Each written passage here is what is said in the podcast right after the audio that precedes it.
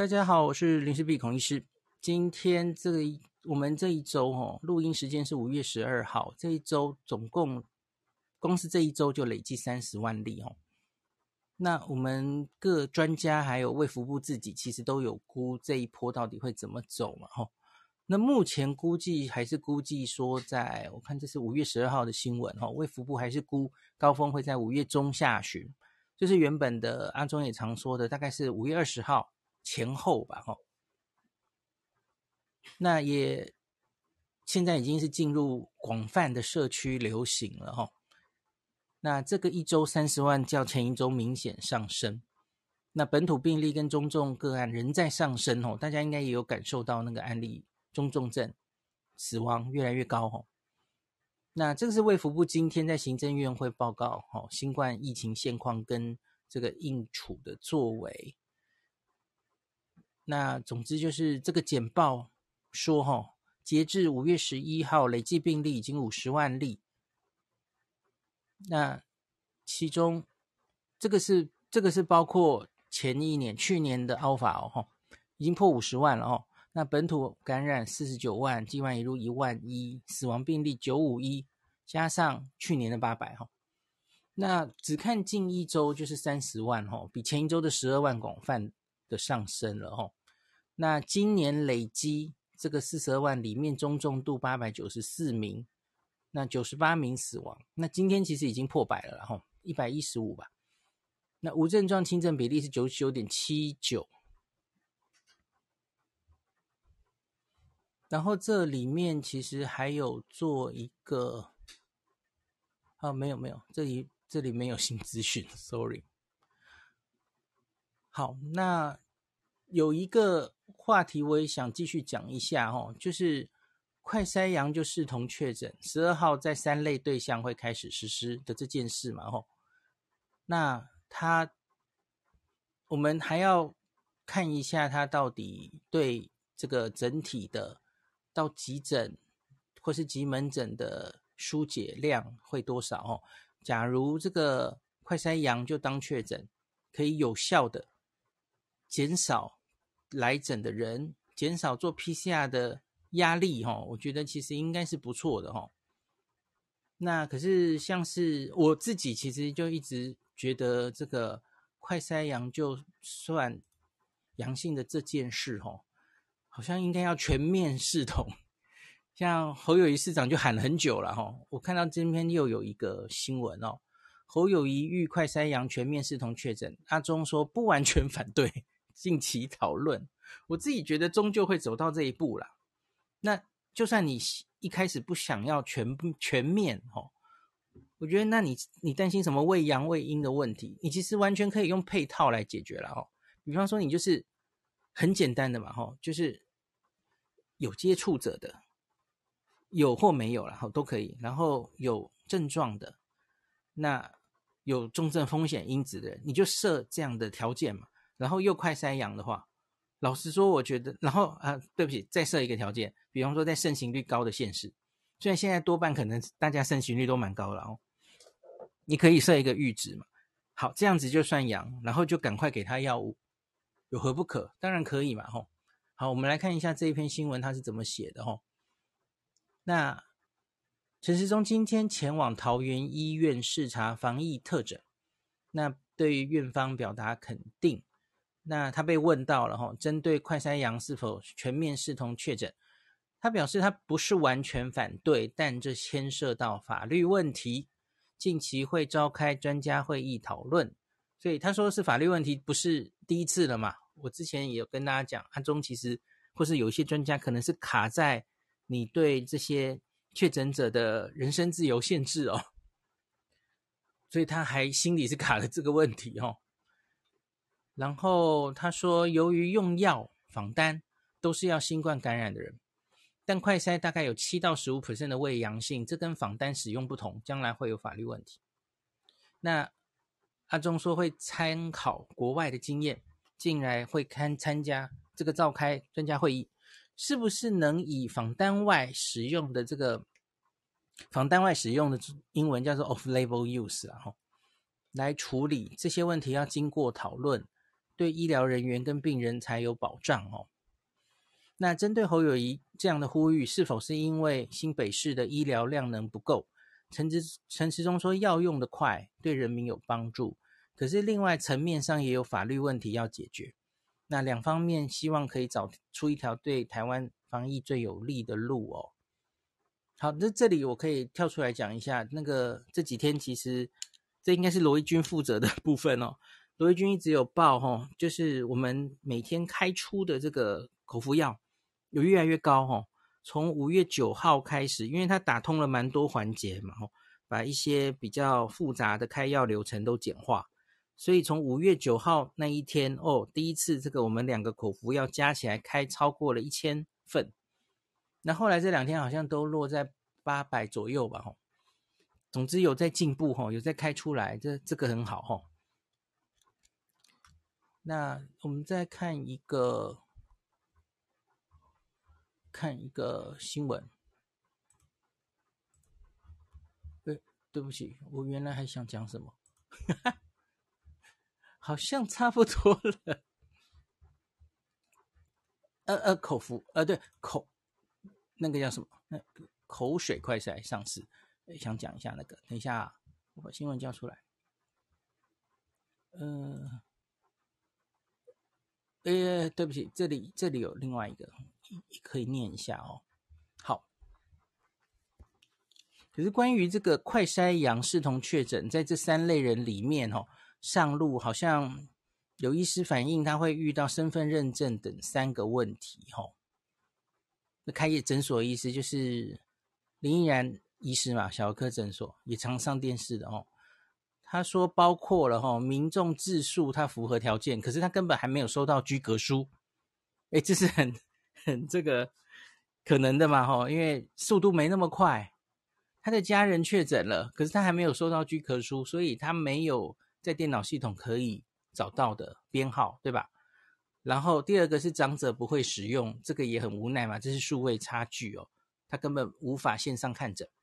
那第三个是无法确认快筛结果是否属于看诊者，这个之前我有 提到的事情嘛，吼，那。这个是林依然，呃，小科医师向中央社记者表示的吼，这三个问题吼，那医师必须透过电脑云端系统查询看诊者的身份，确认他处于目前我们认定的这三种，就是三加四里面的人，还有就是居隔的人嘛，这三类对象才有继续看诊的必要。可是云端查不到他们属于这三类对象。那也不代表看诊者不符合资格，因为现在行政系统已经瘫痪哦，符合资格者可能要好几天才会在云端有记录。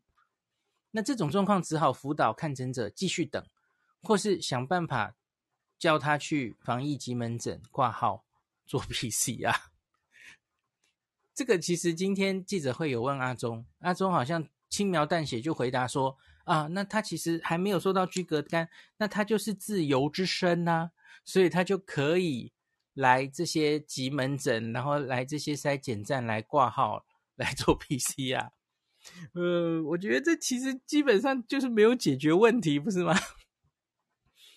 就是你难得可以让这三类的人可以这样不出门，可最后你又说啊，就好了好了，那你就可以出门，反正你还可以还没有收到居格通知书。可是很怪，你理论上就是要让这些人，你看他现在快筛阳。他是传染力最高的时候，哎，你希望他尽量不要出门才对吧？所以我觉得理论上应该是要他们啊，你看这真的很难决定哦。我觉得应该是就让他就地就开始他的，他开始了他的七天的居家照护，对吧？那可是啊，这真的很难决定，对吧？哦，我觉得你就是希望省掉他那一趟出门。减少到那一次 PCR 的量能，减少他出门污染别人的机会啊。那你因为行政流程送不到居家，这个让他要开始，就是他的身份不合，前面三加四的身份不合，他就没办法省掉这一步。大家不觉得很荒谬吗？OK，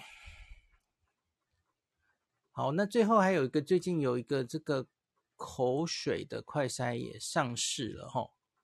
然后好像是因为很多人反映这个小朋友啊，小朋友做这个快筛是挖鼻子的话会蛮痛苦的哈，所以因此才会去进这个口水的东西哈。